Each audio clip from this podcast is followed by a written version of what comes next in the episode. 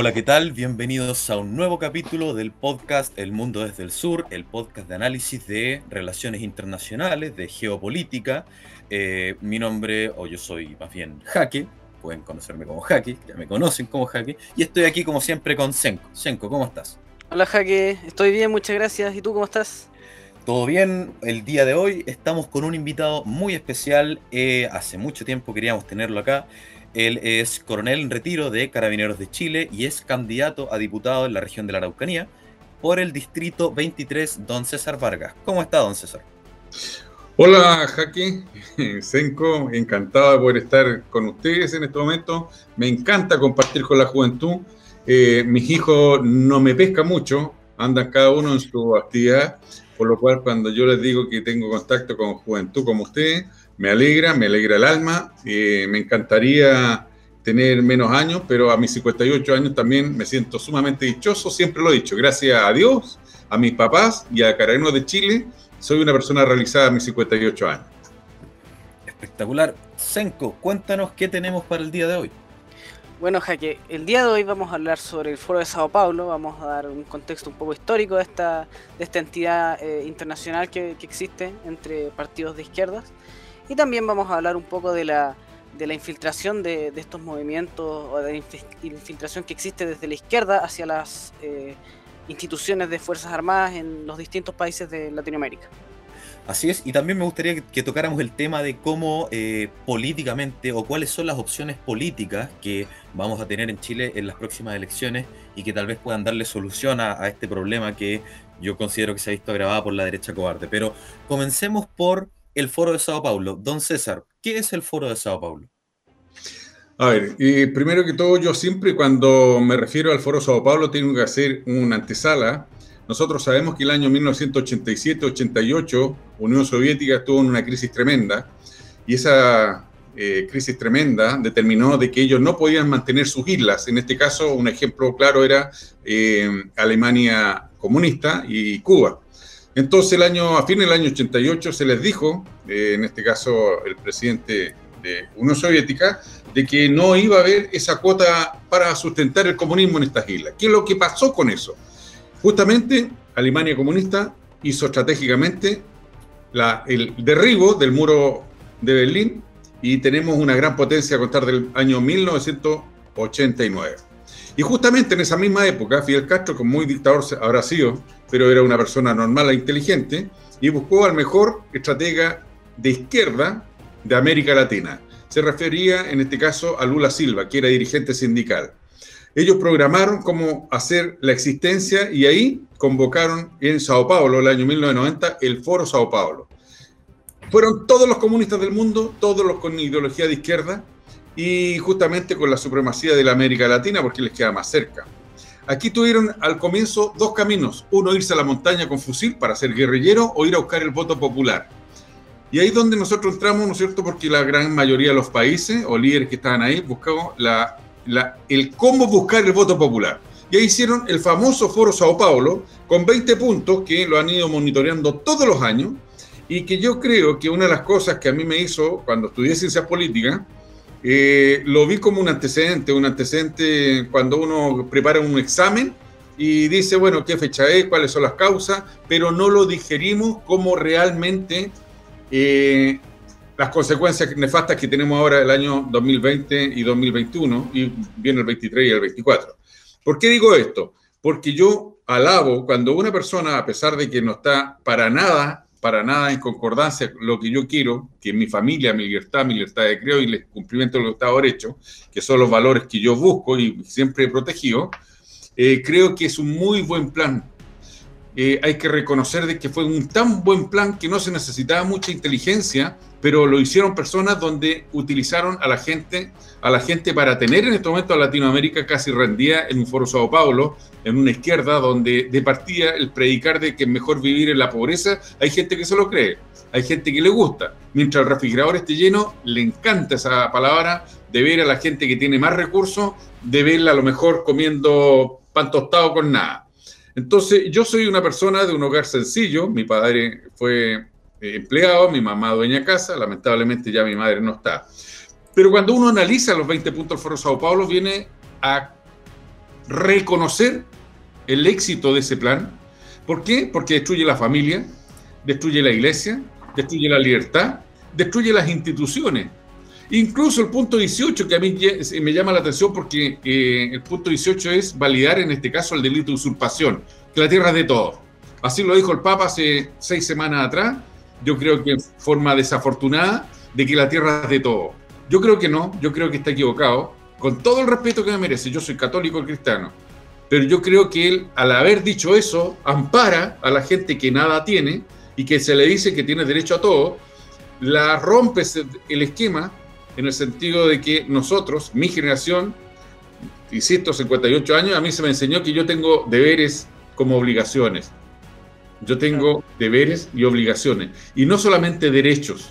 Y lamentablemente, y ustedes me pueden dar la razón, que el año 90, cuando Chile dejó el gobierno militar y vino la democracia, Patricio Elwin, aquí, por ejemplo, le abrió la puerta a todos los que habían sido exiliados y casi todos los académicos se hicieron cargo de la enseñanza superior, media y básica. Y por eso tenemos una concientización tan permanente, una ideología que hay excepciones, obviamente, pero predica la situación de la igualdad, de la dictadura, de los derechos humanos. Y en estos momentos muy poco común encontrar un joven menos de 30, 35 años que habla, ¿no es cierto?, con una abertura de mente de que Chile no nació el 12 de septiembre del año 1973, sino que nació el año, ¿no es cierto?, 2010 y ahí es donde nosotros vemos, volviendo al caso del Foro Sao Paulo, que fue un macabro plan, pero muy buen plan. Y ahora, obviamente, la derecha eh, se ha dado cuenta y fue tan macabro que la derecha no alcanzó a reaccionar o no quiso reaccionar. ¿Por qué? Porque tendría eh, y tendía a perder su derecho. Y por eso yo creo que la derecha fue tan cobarde de decir cómo vamos y qué gano yo, por qué voy a perder tanto. Y como justamente yo soy candidato a diputado por la provincia de Cautín, también lo fui como candidato a gobernador, porque yo quería realmente ser gobernador de, la Araucanía, sabiendo que habíamos hecho un diagnóstico, un diagnóstico en el cual señalaba que hace más de 18 años que la novena región es la más pobre, pero la pobreza no viene eh, porque somos poco productivas, es porque lamentablemente la inseguridad eh, absorbida por el terrorismo, el narcotráfico y el delito de usurpación hace que ninguna persona quiera invertir acá. Y ahí es donde estamos con el análisis del Foro Sao Paulo, donde ese plan había que hacerlo internalizar en la gente más vulnerable. La gente más vulnerable es decir, la gente que nada tenía y que nada pierde. Entonces, si yo a esa gente le decía, tú mereces todo, tú mereces todo, tú mereces todo, tú mereces todo, lo convenzo de que le merece todo y por eso también le digo que eh, la medicina debe ser gratis, la medicina debe ser gratis y lo voy a convencer de eso. Y la educación también gratis. Entonces, cuando convenzo a esa gente, esa gente va a requerir satisfacer ese ideal que tiene, hasta cuando se profesionaliza, hasta cuando ya tiene dinero, hasta cuando ya es autovalente. De ahí, él piensa más de centro. ¿Por qué? Porque no le gusta compartir lo que él ya tiene.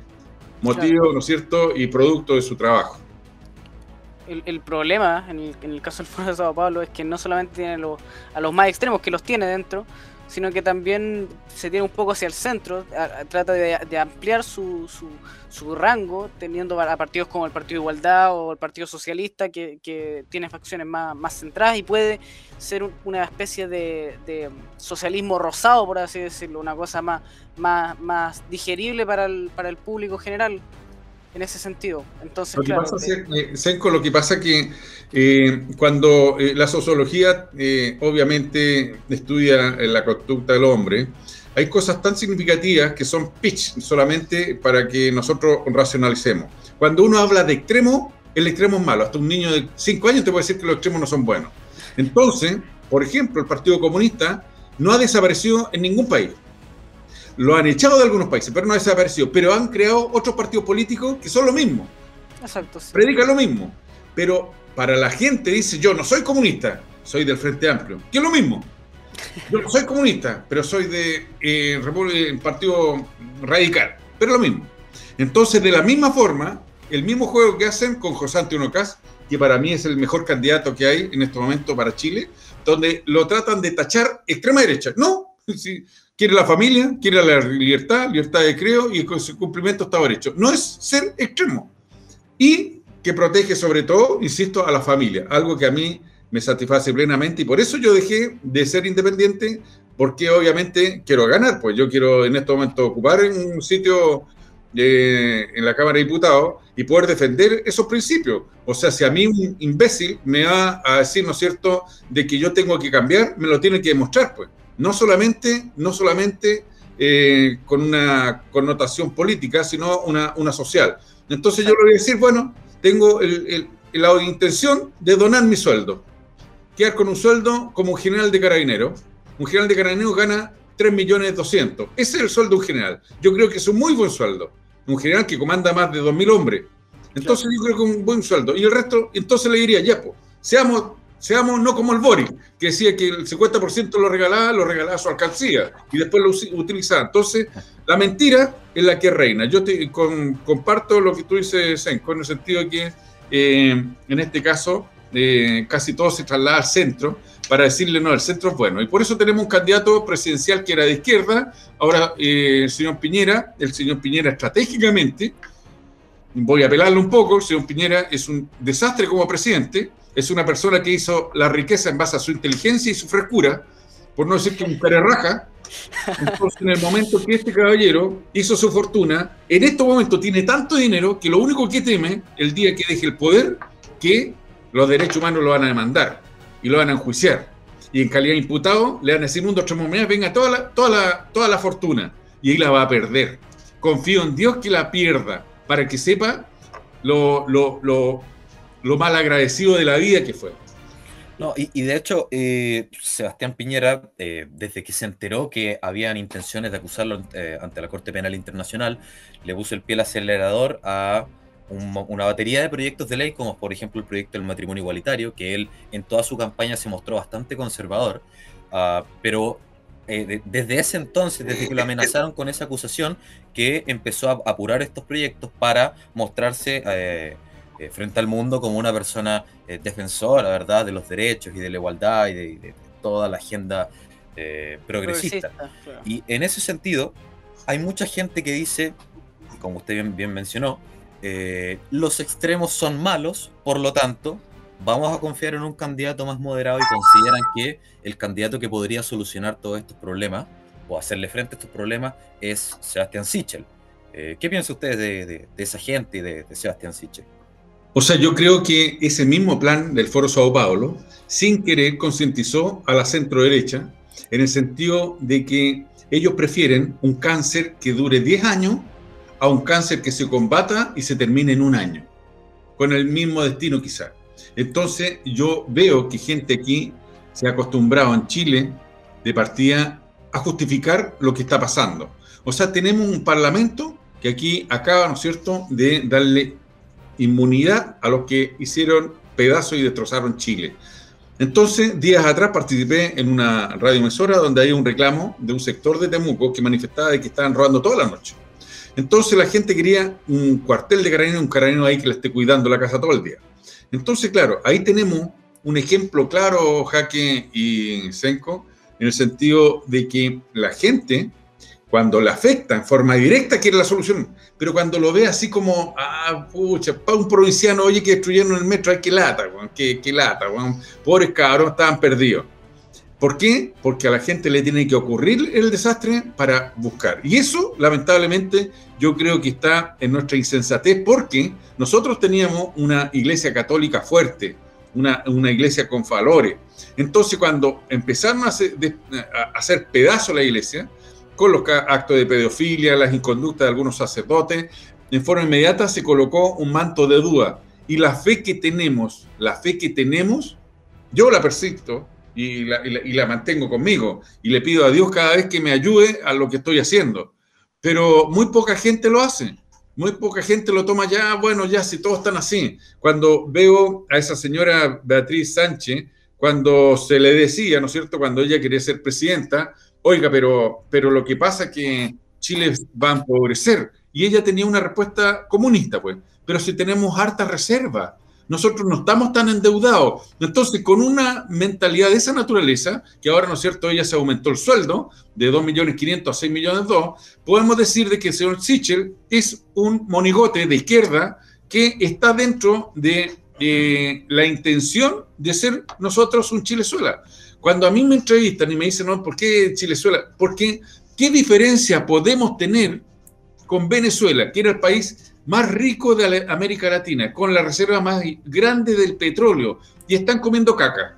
Entonces, ¿qué diferencia podemos tener nosotros, los chilenos, como que dijéramos, no, la constituyente hay puro filete, hay pura gente eh, eh, realmente inteligente para hacer una buena constitución, sabiendo que no lo tenemos.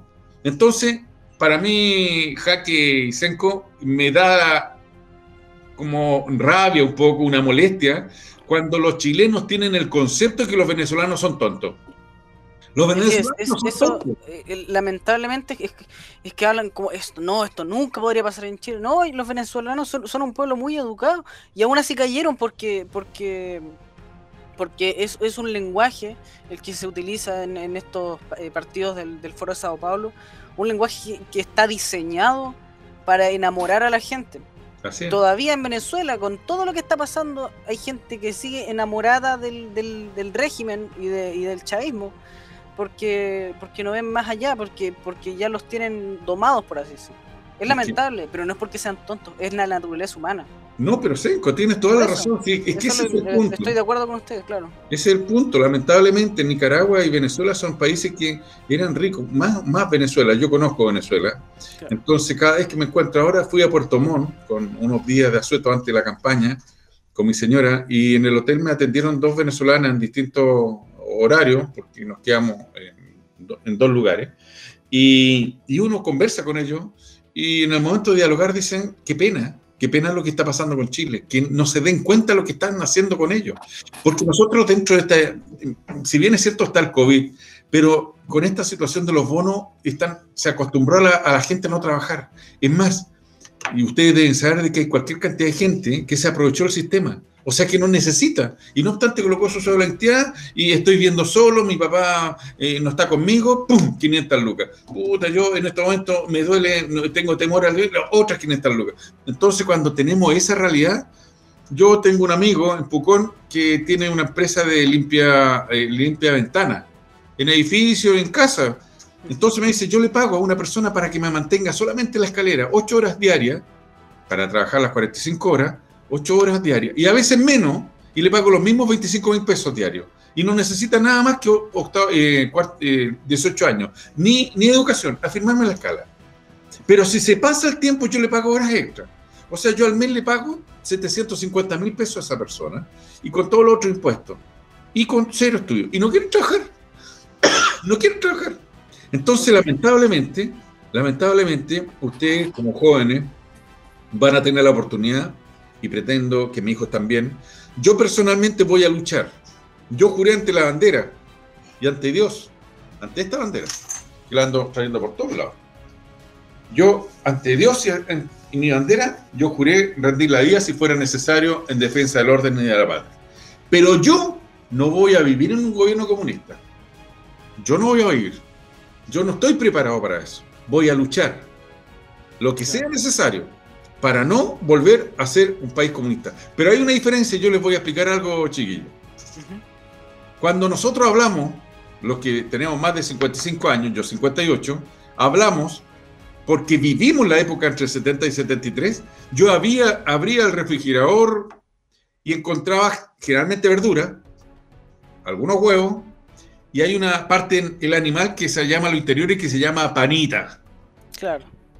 Y eso era, y los días domingos, cuando mi mamá lograba comprar un pollo en la feria, esos pollos de, campo, que el día anterior había que colocarlo en agua hirviendo y, sacarle las plumas. Y al día anterior, o sea, al día siguiente, nosotros teníamos el domingo ese, ese plato fastuoso que era un pollo.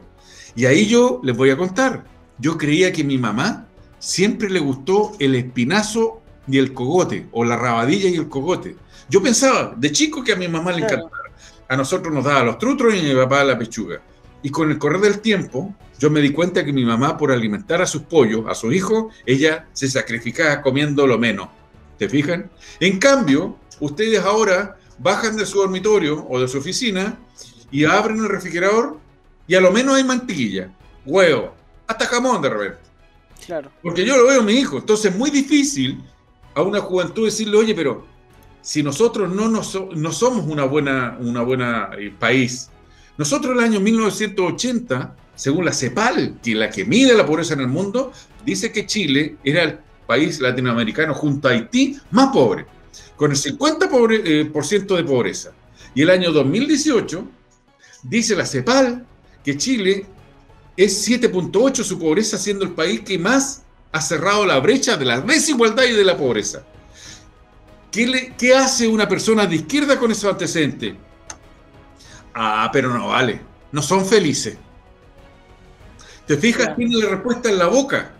Recién el presidente, o el que está de presidente en Cuba, hace, perdón, hace como 10 días, dice que abrirá la frontera para que entren los ofrecimientos de medicamentos para su país. Abrirá las fronteras. Él abrirá la frontera para que llegue. O sea, ¿qué es lo que han predicado todos estos 60 años? Que los tienen embargados, que por eso son pobres. Entonces ahí tenemos, perdonando la expresión, segunda vez que lo digo, caras de rajas que son los comunistas. Miente, miente, miente que algo va a quedar. Por eso insisto, en este momento nosotros nos queda por defender. Ahora ustedes me podrían hacer la pregunta y me encantaría y me la voy a hacer solo. ¿Por qué yo, de, ser independiente, ahora eh, estoy con José Antonio Cas? Porque creo que de los presidenciables es el único que protege la familia, la libertad, libertad de creo y el cumplimiento de Estado de Derecho. Tú acabas de decir, eh, Jaque, algo muy, muy cierto.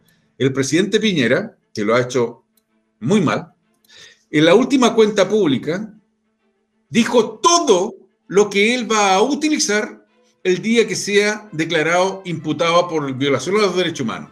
Habló, como dices tú, del matrimonio igualitario, que le ha dado plata a, la Comisión de Derechos Humanos, que está nombrando la Corte Suprema puros giles que son de izquierda. O sea, él se está preparando, porque es un estratega. Y yo, como soy católico, no le debo desear mal a nadie. Pero sé de que mi fuero interno se va a sentir contento cuando lo estén imputando debo ser honesto, de repente me dice César, tú de repente hablas con mucho corazón, pero si lo tengo, o sea, si yo quisiera ser mitómano, tengo que ser, o sea, yo sé que no debiese sentir de que Piñera pague su irresponsabilidad, pero me voy a sentir en mi fuero interno muy contento cuando lo estén procesando. Don César, hace un momento usted hizo un comentario sobre que, claro, este foro de Sao Paulo tenía dentro de sus objetivos eh, ciertas instituciones y nombró la iglesia ciertas acusaciones, ¿verdad? Muchas de ellas fueron terminaron siendo reales, eh, que terminaron degradando la imagen pública de la Iglesia Católica, siendo Chile un país que tiene origen eh, católico, mayoritariamente católico. Em, está también el caso, por ejemplo, para el estallido delictual en octubre del 2019, de cómo atacaron a carabineros. Yo tengo un dato, ¿ah? ¿eh? Carabineros recibió 8.500 acusaciones de violaciones de derechos humanos para el estallido delictual. De esas 8.500, 2.000 se mezclaron, quedan 6.500. De esas 6.500, la mitad se cerró, sin imputados, sin víctimas. Eran acusaciones totalmente ficticias y todo eso no salió en los medios de comunicación.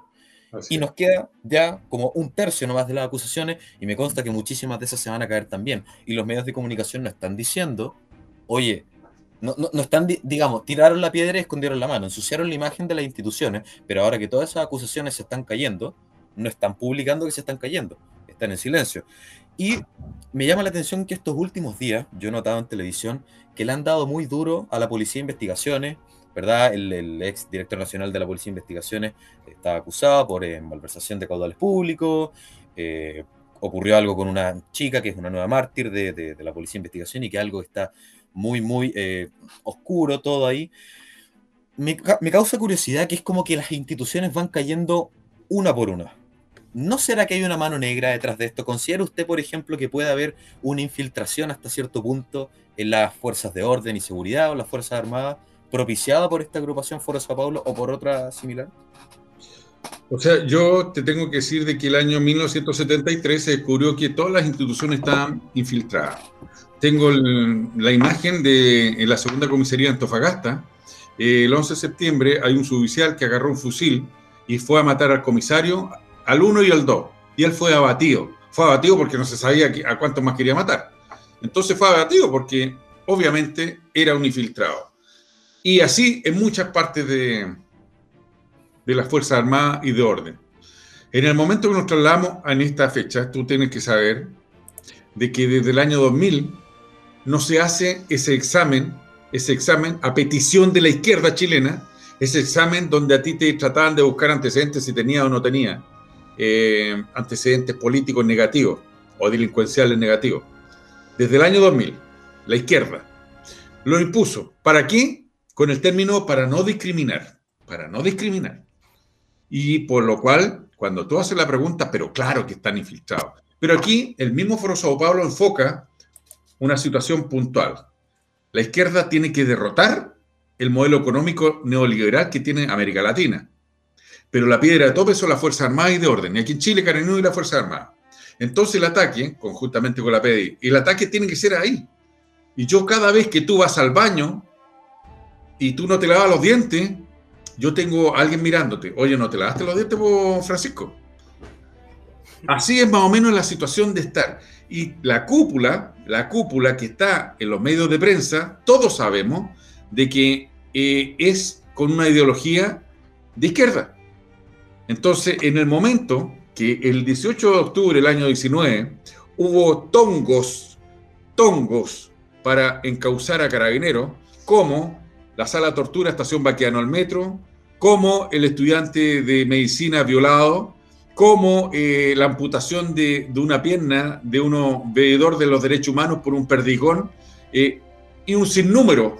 Y obviamente me acuerdo el de el estudiante de medicina, que hasta el, el, rector de la universidad se prestó para decir de que ellos van a tomar carta en el asunto, de pobre alumno que lo dejaron y al final se determinó de que él se andaba bajando los pantalones solo y fue un otro detenido el que le pegó todos los cornetes que él merecía. Entonces, cuando tú tienes esa evidencia, tienes que saber de que sí hay infiltrados, pero no solamente acá, en las Fuerzas Armadas, las policías, y lo que pasó con la PDI, yo creo que, mira lo que te voy a decir, yo tengo muy buenos amigos la PDI, creo que es una gran institución la PDI, pero fue, salió, nació al amparo y años después de la creación de Carabineros de Chile. Cardenal de Chile nació el año 1927 y eh, fue Carlos Ibáñez como vicepresidente de la República que fusionó todas las policías y formó a Cardenal de Chile. Entonces el presidente Alessandri dijo, bueno, ¿qué hago? ¿Qué hago? Y obviamente creó a la PDI. La PDI tenía un fin investigativo y Carabinero era preventivo. Carabinero tiene roles en este momento y con el correr del tiempo, después de 94 años de, existencia, Carabineros tiene 1.222 mártires que han dado la vida por Chile. Los últimos son los dos carabineros aquí en esta región. ¿Por qué te digo esto? Porque cuando el año 2018 el Banco Económico Mundial evalúa las mejores 144 economías del mundo, el año 2018 el Banco Económico Mundial evalúa a las mejores policías, eh, a las 144 mejores economías del mundo, Chile queda con sus carabineros y la tercera variable siendo la mejor de Latinoamérica, empatando con Qatar, la tercera del mundo, la mejor de América. Cuando tú tienes esa evidencia, obviamente la gente que no tiene estudio, con todo el respeto, lo toma así como diciendo, ah, no, este, este como fue Paco, no, son evidencia, así como la CEPAL midió, ¿no es cierto?, la pobreza, del año 80 y después del 2018, ahora el Banco Mundial se pronuncia respecto a la policía. Yo estoy cierto que la Policía de Investigaciones, eh, yo creo de que, igual que la elección acá de gobernador, mira lo que yo te voy a decir, el, gobernador de la Araucanía salió, en este caso, las dos primeras mayorías, porque era el 40% más uno, las dos primeras mayorías, este sacó 60 mil el de Chile Vamos. Cinco partidos políticos, UDI, RN, PRI, Evópoli y Partido Republicano. Cinco. 60 mil votos. Y acá estaba la concertación o concertación. Sacó 90 mil votos. Y en la segunda, este subió a 70 y este de 90 bajó a 57. No se explica. Bueno, tenemos una teoría de por qué bajó. Entonces, de la misma forma, estoy haciendo el símil de la PDI. La PDI yo creo que es una muy buena institución, pero cuando uno trabaja en empresas y busca la eficiencia, se da cuenta que la de PDI es totalmente ineficiente. Es una policía que en estos momentos se ha politizado mucho. O sea, le tiran una bomba al jefe de Codelco y sale un gallo así como ahí, yo, yo estoy, yo, yo fui, yo fui, yo fui, yo fui. Pero cualquier parroquiano va a hacer la denuncia a la PDI, ¿sabes que van? Tráeme el detenido porque no, no, no hay. Cuando a la, a la, a la fiscal Chong supuestamente, ¿no es cierto?, le habían amenazado, puta, y apareció el gallo, aquí lo tenemos. Entonces yo creo que la PDI ha cometido muchos errores aprovechando, ¿no es cierto?, la desacreditación que se ha hecho de Carabineros, porque Carabineros de ser los últimos 30 años, dentro de los dos primeros, siempre disputando con la iglesia y la prensa, se fue, ¿no es cierto?, como quien dice, a segunda división.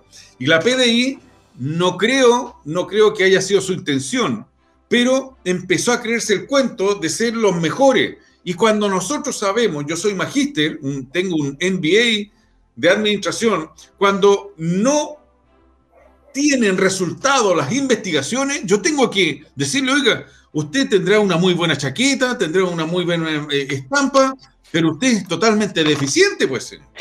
Si tenemos el, el, puedo decir, el holocausto del procedimiento Temucuicuy, con casi mil funcionarios, y, y, y lamentablemente murieron, murió uno, y que en este momento tengo antecedentes que el jefe, el jefe, ahora pidió el retiro, pero yo creo que, que le pidieron el retiro. Eh, él pidió el retiro porque demostró su ineficiencia. Yo soy, yo, en este programa estoy diciendo yo soy yo, soy yo soy franco tirador. Yo fui campeón de Chile en tiro al blanco. Eh, mi especialidad son 300 metros a, a, a 10 centímetros a 300 metros. Por lo cual, cuando yo competí en Europa y sobre todo en Sudáfrica, yo eh, competía con mercenarios, personas que son tiradores, que se los contrata cualquier ejército, cualquier empresa, mercenario. Entonces, ¿por qué estoy diciendo eso? Cuando esta caravana de casi mil funcionarios iba en fila india, así como cuando uno veía las películas Cowboy, con los, los, los, indios iban, ¿no es cierto?, con, los, con, los, con los Sioux y todo lo demás, en fila india, corriendo, aquí fueron en fila india. Y yo te voy a decir algo tan básico que a lo mejor ustedes lo saben porque hasta viendo películas.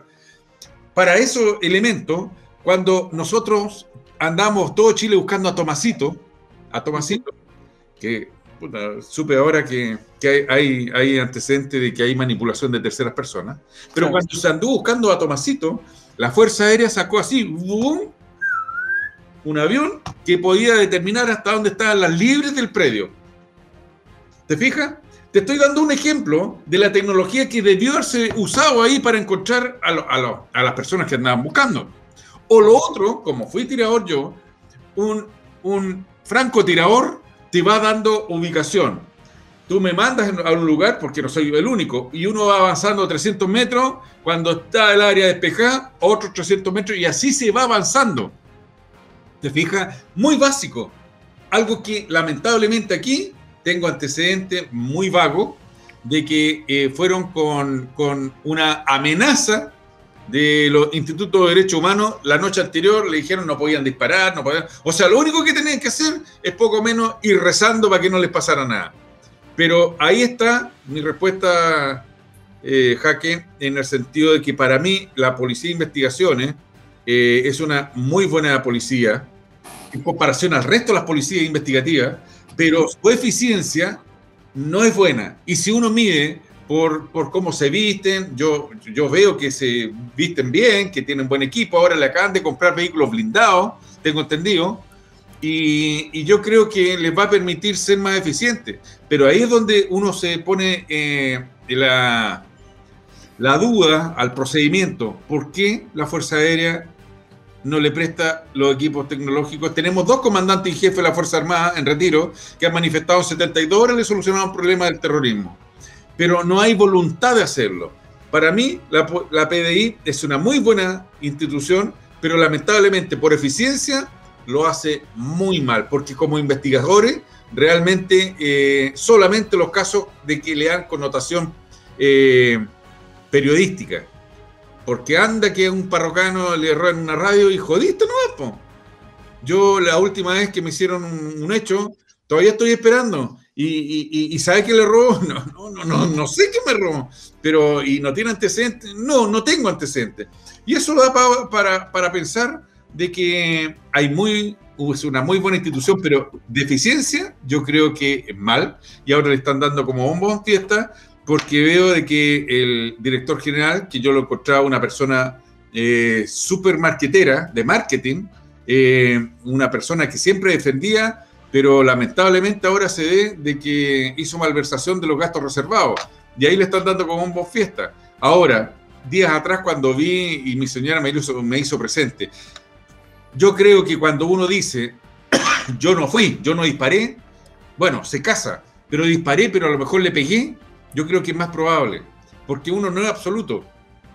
Tengo entendido de que las personas en, la adrenalina, porque ellos están en un enfrentamiento, no están en una, en una escuela así como de tiro, relájese, piensa hasta tres, dispare cuando quiera, no, es una situación de presión. Cuando hay presión, de repente se te puede disparar el arma. Entonces, en el momento que se te dispara el arma, lo malo y oscuro es de que quien disparó manifestó de que no había disparado. Yo creo que la pregunta iba a ser, ¿ese balazo puede haber sido usted? Y, en forma inmediata hay una, una manta de dudas donde dice, bueno, ¿y cuántos procedimientos habrá pasado lo mismo? Pero ahí están los derechos humanos. Yo creo que el, el, director general de investigaciones dejó un tan bien puesta la institución que esto no lo va a empañar, no lo va a empañar. No es por desearle mal, pero yo creo que si yo mido, porque una de las cosas que yo aprendí en Codelco, como jefe de protección industrial, de que ahí se mide la eficiencia. Entonces, cuando yo veo a un minero que le están pagando un bono, digo, bien merecido es, porque la gente que trabaja en la minería es gente esforzadísima, gente que arriesga la vida todos los, todos los días con, con, con la pala y con todo el sistema. Entonces, ahí aprendí la eficiencia, donde dice ya el ingeniero Jaque cuántas toneladas va a producir. 180 toneladas, ya. Si no produce las 180, te tenéis que ir, por Francisco. Y así de eficiencia, si eres tú el que te estás comprometiendo. Entonces, por eso yo creo que la PDI, volviendo a la pregunta, es una muy buena institución, pero de eficiencia es deficiente. Bueno, para introducir otro tema, eh, yo creo que podríamos hablar de lo que ocurre en la Araucanía e irnos a fondo. Eh, a la situación aquí en la Araucanía, con, claro, como ya mencionamos, la, la comunidad Temucuicuy, pero no es la única, todas las eh, ORT y distintas organizaciones que utilizan el terrorismo, el sabotaje y, no le tienen miedo a disparar a civiles y a carabineros eh, para conseguir sus, planes políticos y sus intereses hasta económicos hasta cierto punto, porque además recordemos que aquí no solamente hay terrorismo por tierras, sino que también detrás de eso está el, narcoterrorismo, está el narcotráfico, el tráfico de armas y otros, eh, otras situaciones ilícitas que, están siendo escondidas y que están siendo avaladas por el, terrorismo y estas comunidades. Entonces yo creo que podríamos eh, tocar ese, ese punto. No sé qué, qué opina usted, don César. O sea, yo comparto lo que tú estás diciendo. Concretamente para mí, en esta región de la Araucanía, lamentablemente está ocurriendo lo, lo que ocurrió en Colombia, eh, donde el narcotráfico está de tal manera produciendo economía. Tenemos a una persona que fue detenida con una tonelada de droga eh, y vemos, ¿no es cierto?, que hay personas que se han enriquecido enormemente. Hay personas que están luchando para dividir Chile y desde el año 90 mm, yo tengo un diálogo con un lonco, eh, que es profesor universitario, que me decía, señor Vargas, para que usted sepa, los antecedentes que yo manejo como lonco es que el año 90, cuando vino la democracia, los eh, políticos fueron a buscar votos y nos dividieron. Colocaron a los chilenos y a los mapuches como que fuéramos distintos. Siendo la concepción, me dijo, de que para, para mí, y que lo comparto plenamente, los que nacemos en Chile somos chilenos. Hay excepciones, ¿no es cierto? Y lo dice la Constitución. Si algún diplomático del extranjero está haciendo comisión de servicio en Chile o una persona del extranjero viene de paso acá, tiene el derecho a manifestar, ¿no es cierto?, que quiere la, la, nacionalidad de sus padres.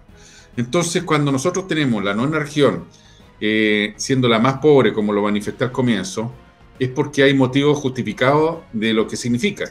Nosotros sabemos que en esta región eh, hay inseguridad porque hay terrorismo, hay narcotráfico y hay usurpación. Y el delito de usurpación, yo tengo un antecedente que son más de 2.500 propiedades que están usurpadas.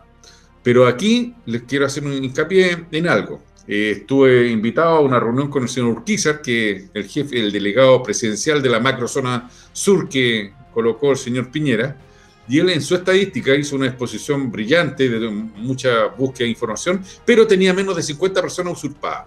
Entonces ahí tenemos la situación de que para mí usurpación, seguramente discrepo con el término que él usa, usurpación es que si yo tengo un terreno y no puedo hacer uso de ese terreno, para mí me están usurpando. Pero para él puede ser cualquier otra cosa, pero no usurpación. Si yo tengo una parcela y a mí me bloquean la entrada para poder entrar o salir, y me cortan la luz, me cortan los suministros básicos, para mí eso es usurpación. Para él a lo mejor es otra cosa. Bueno, en este momento, lamentablemente, la política ha absorbido mucho lo que es ah, las instituciones que deben cumplir, en este caso, el Estado de Derecho. Por ejemplo, ustedes deben saber, ¿no es cierto?, que Carabineros de Chile dependía del Ministerio de Defensa, pero la izquierda lo sacó de ahí y lo hace depender del Ministerio Interior. ¿Para qué? Para politizar el sistema.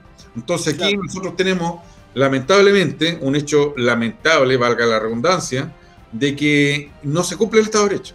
O sea, si tú tienes una propiedad y te entran a ti, eh, te entran y te la usurpan, tienes el derecho a hacer la denuncia, pero no te sacan del problema, te dejan espera citación conjuntamente con, el que te está usurpando. Entonces a mí me preocupa mucho porque el punto 18 del Foro Sao Paulo manifiesta con respecto a la propiedad de la tierra. Para mí, si tú tienes un documento notarial y avalado por el conservador de bienes raíces, que es la institución legal que te dice si eres o no dueño de, de una propiedad, se debe respetar. Pero con esta política que hay, a contar de hace 20 años, de 21 años, desde la reforma procesal, cuando le dimos el poder a un fiscal, a un fiscal, un abogado común y corriente que entra al Ministerio Público y pasa a ser autónomo. Eh, y él dice, ¿no es cierto?, ya, eh, esto dejémoslo aquí, esto hagamos esto otro. Entonces yo creo que en este caso, para mí, la novena región está afectada de una normalización del terrorismo. O sea, todos los días aquí hay quema, todos los días hay amenaza, todos los días tenemos una sensación de inseguridad. Entonces tenemos al presidente de la República que cuando fue candidato manifestó de que él, el terrorismo lo iba a trabajar y lo iba a combatir, todo lo que ustedes quieran, nada hizo. Y más encima denostaba al presidente o la presidenta en el momento, decir que ellos no hace, pero cuando yo sea voy, voy a manejar. Ahora yo en su cara le dije al señor Urquiza, al delegado de la macrozona, señor, usted está claro de que usted es un puesto político, el cual, si lo llevamos a la nomenclatura de un auto, usted es un fusible. Porque en este momento, cuando ocurre un hecho delictuoso, terrorista, y hay mucha presión, ¿qué hace el presidente? Lo saca usted, pues. Lo saca usted no saca al ministro del Interior y tampoco él se... Entonces la ineficiencia le coloca a este, a este fusible humano para que tenga a la gente contenta. Y la gente no está contenta. Y por eso yo quiero decirle, y aprovechando, ¿no es cierto?, que espero que este programa lo vean muchos jóvenes, nosotros tenemos que estar claros de la convicción y la conveniencia. Aquí no se ha querido combatir el terrorismo. No se ha querido, no hay voluntad del, del gobierno. Porque ustedes tienen que saber que cuando hay usurpación, los que usurpan colocan mujeres y cabros chicos. ¿Para qué? Para cuando la fuerza pública tiene que desalojar, ellos obviamente se victimizan. El hecho que cuando entraron los 850 PDI a Temucuicuy, la única querella que se llevó la PDI es porque a un hijo de, ese predio, de ese lote de, terreno, supuestamente lo maltrataron y le dieron como bombón fiesta. Porque esa es la estrategia. La izquierda se ha, eh, se se puede decir, preparado de tal manera que los procedimientos, cuando hay un inicio, tenga el desarrollo donde ellos salen ganando. O sea, la gente sabe de que bloqueando a carabineros, como me acuerdo la, plaza es eh, en China, en China donde el gallo se coloca delante de un, de un tanque y esa famosa foto, ¿no es cierto?, a nivel mundial. Lo mismo pasa acá. Ellos se inmolan, listo. Y posteriormente Carabineros tiene que hacer uso de las palabras. Después viene el agua. Después el gas lacrimógeno. Después la escopeta antimotines. Después las armas, ¿no es cierto?, eh, mortales. Y menos mal que nos ha llegado eso. Cuando se ocurrió esto del 18 de octubre eh, del año 19, el presidente Piñera dijo que hay que eh, eh, reestructurar Carabineros de Chile, sin ningún diagnóstico, sin ninguna evaluación. Cuando uno reestructura algo tiene que tener un diagnóstico, una evaluación, no lo que dice la prensa. Pero no obstante, este Garnápiro trajo expertos del extranjero y cuando los expertos del extranjero llegaron, se fueron calladitos. Dijeron, felicitamos a Carabineros de Chile. No ha habido ningún desastre. Carabineros está haciendo su pega. Pero como al gobierno no le convenía, piolita, calladito.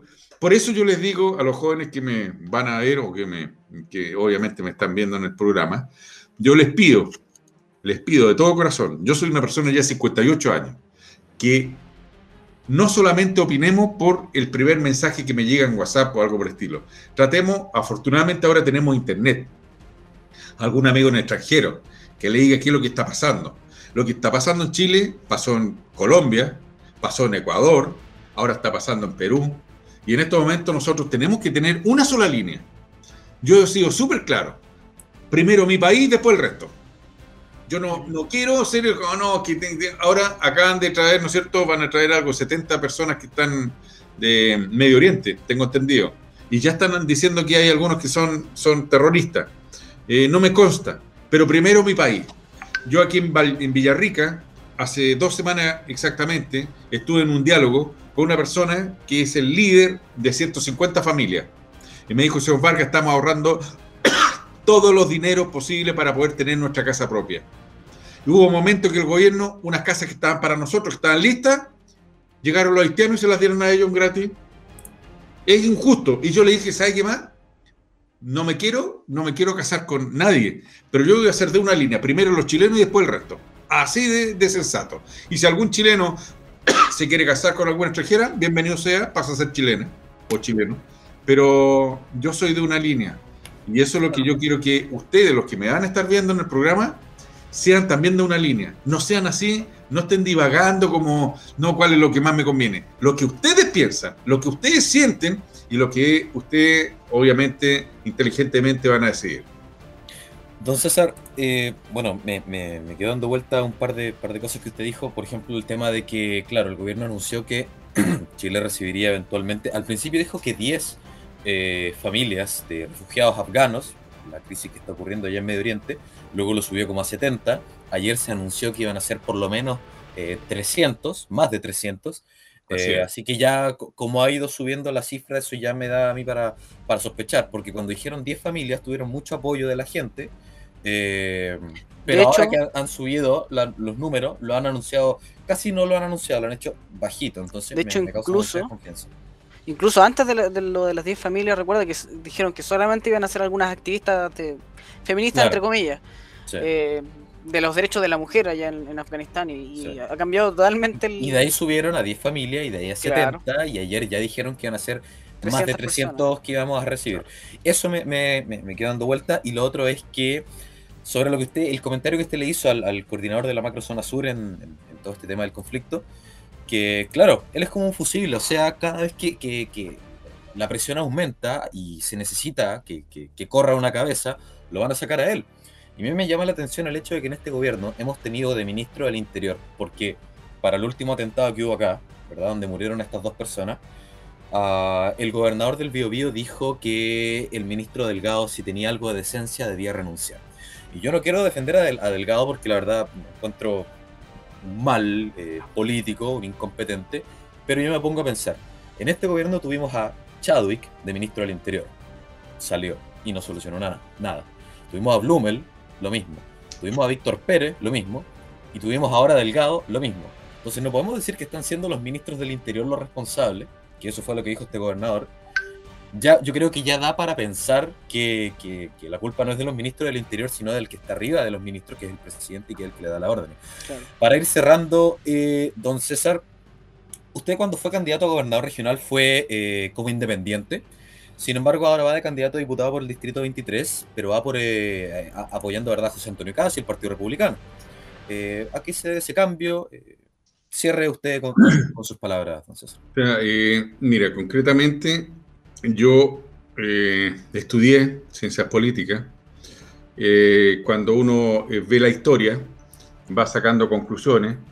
Y obviamente yo era independiente cuando quería ser en el nuevo cargo de gobernador de la nueva región, porque justamente con mi gente habíamos hecho un diagnóstico del por qué nosotros éramos la región más pobre. Entonces teníamos claridad de que era por la inseguridad, y la inseguridad era en base a tres delitos que se estaban produciendo. El terrorismo, el narcotráfico y el delito de usurpación. Por eso empezamos a hacer una campaña sin ni un peso. Pedí prestar en el banco. Cuatro pares de zapatos. Cuatro neumáticos eh, del auto que yo usaba. Las 32 comunas, las recorrí por todos lados.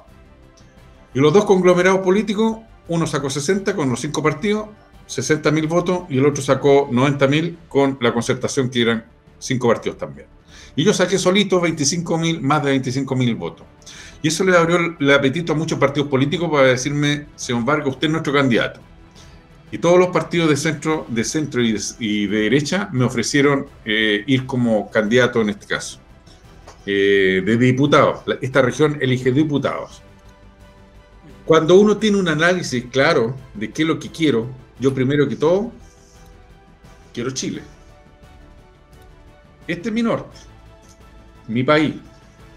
Entonces, tengo que evaluar cuál es el presidente que más seguridad le da al país.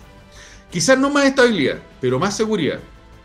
Porque en este momento un plan de 31 años no podemos pensar que en tres meses, seis meses y un año lo vamos a cambiar.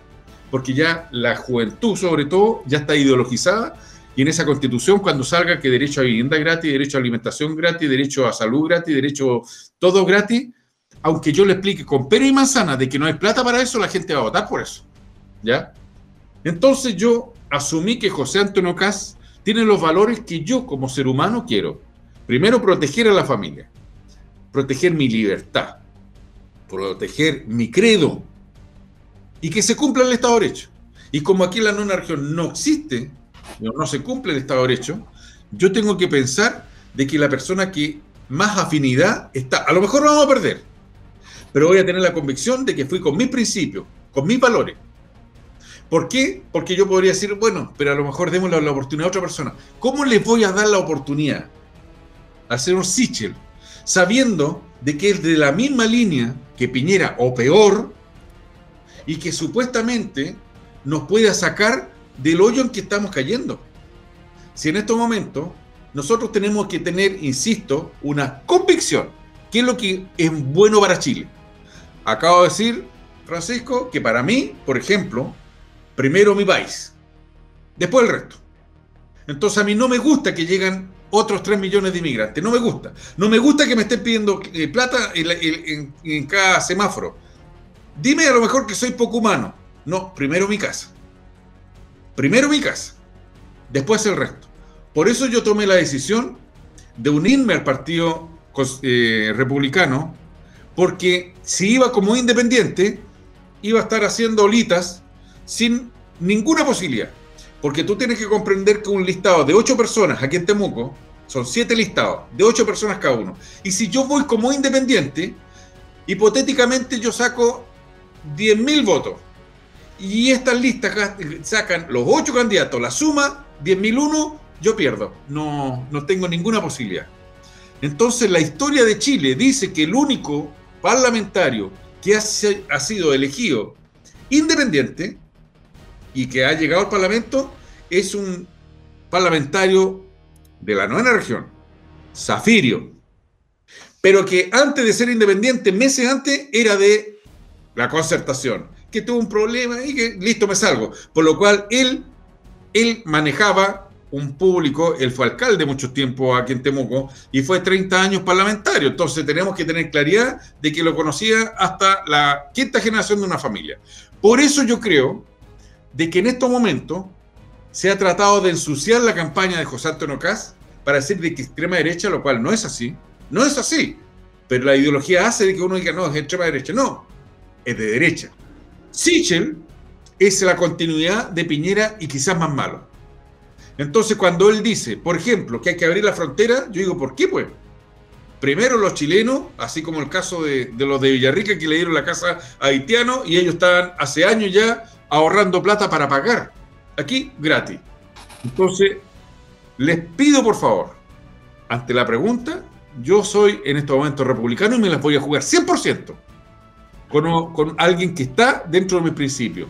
¿Por qué? Porque a mí mi padre me enseñó que yo tenía que ser una persona donde mi metro cuadrado lo tenía que respetar cuando vulneraba el metro cuadrado de otra persona. Que yo tenía derechos, pero también deberes y obligaciones. Que yo respetara la tercera edad y hasta el día de hoy la respeto.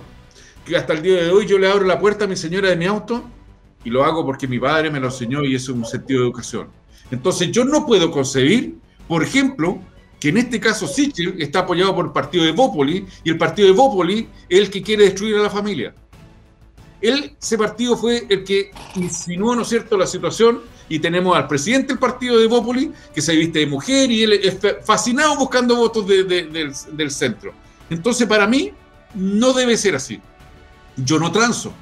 Escuché al partido, al presidente del partido eh, Renovación Nacional, dos semanas, tres semanas atrás, el cual decía dentro, de su discurso, y tenemos que apoyar a Carreros de Chile porque es una institución fundamental para el crecimiento y el desarrollo de la nación, y siendo que es del partido del presidente de la República que estos tres años de infracción, lo único que han hecho es destruir a Carabineros. Ningún otro gobierno ha tratado de destruir tanto a Carabineros de Chile.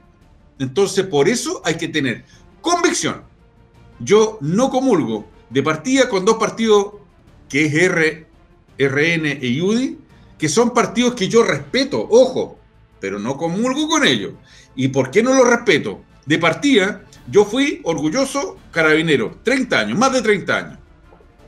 Pero ellos fueron tan cobardes, y por eso se le dice la derecha cobarde, porque han aceptado toda la izquierda, incluso sus principios, ellos nacieron al alero del gobierno militar pero cambiaron su, ¿no es cierto?, sus antecedentes, como no, que, que realmente ya no lo soy.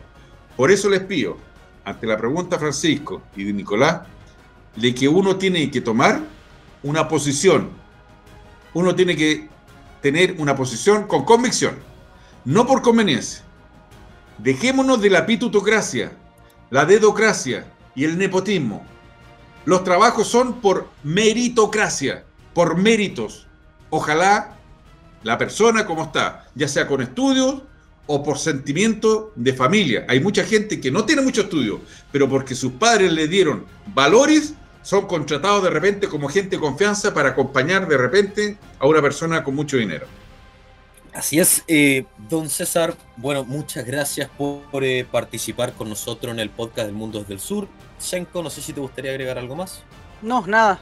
Está todo perfecto. Perfecto, entonces esperamos tenerlo nuevamente, sin duda es que hay mucho más que hablar, este es un proceso muy largo, el proceso de, subversión yo creo que estamos eh, viviendo da, para mucho más, así que realmente espero tenerlo eh, en un próximo capítulo. Entonces, ¿le gustaría agregar algo más?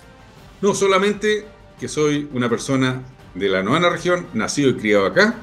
Les pido a los jóvenes que me están viendo que por favor, que por favor, si no votan por mí, voten por alguien que sea una cara nueva una cara que quiera defender Chile. Y ahí nos vamos como tú. Si hay que defender Chile, no defender nuestros intereses, sino Chile. Y así va a redundar de que uno sea un chileno bien nacido y que valora nuestra nación. Nuestro emblema patrio, nuestro himno nacional y nuestro escudo. Hay que protegerlo, hay que cuidarlo. Lamentablemente la izquierda logró que ya no tengamos el ramo de historia en, nuestra enseñanza media. Ahora, imagínense, que no tiene una historia no puede estar desafiando el futuro.